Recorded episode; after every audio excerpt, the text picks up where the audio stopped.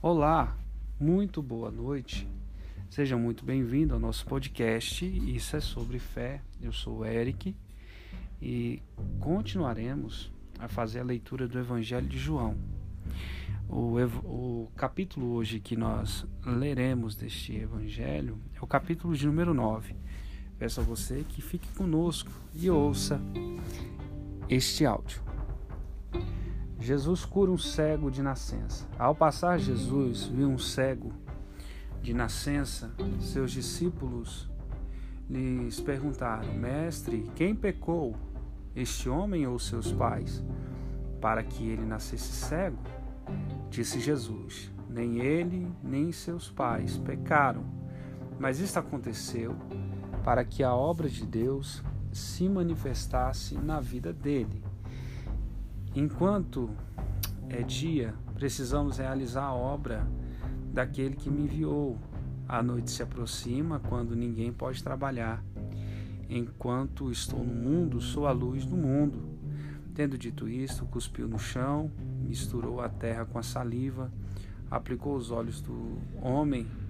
Então lhe disse: Vá lavar-se no tanque de Siloé, que significa enviado.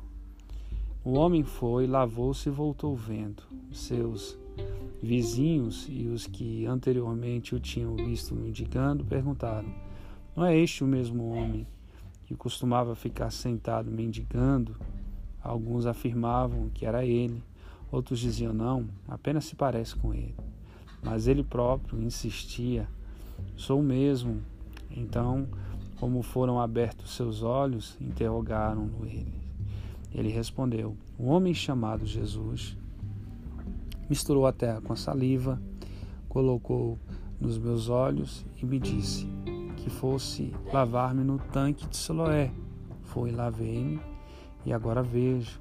Eles lhe perguntaram: Onde está este homem? Não sei, disse, disse ele. Os fariseus investigam a cura. Levaram os fariseus o homem que fora, que fora cego.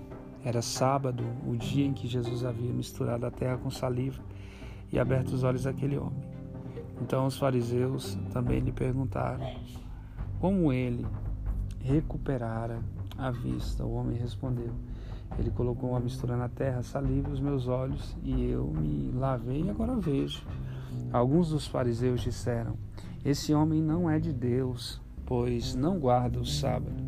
Mas outros perguntavam: Como pode um pecador fazer tais sinais miraculosos?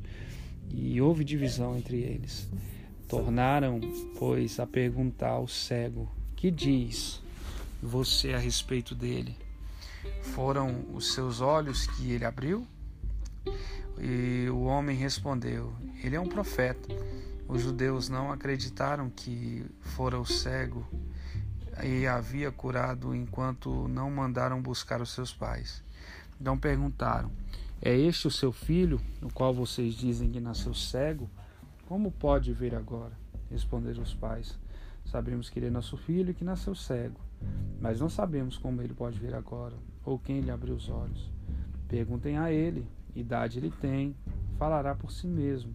Seus pais disseram isso porque tinham medo dos judeus, pois estes já haviam decidido que se alguém confessasse que Jesus era o Cristo, seria expulso da sinagoga.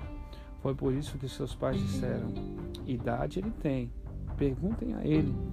Pela segunda vez, chamaram o homem que fora cego e lhes disseram: Para a glória de Deus, diga a verdade.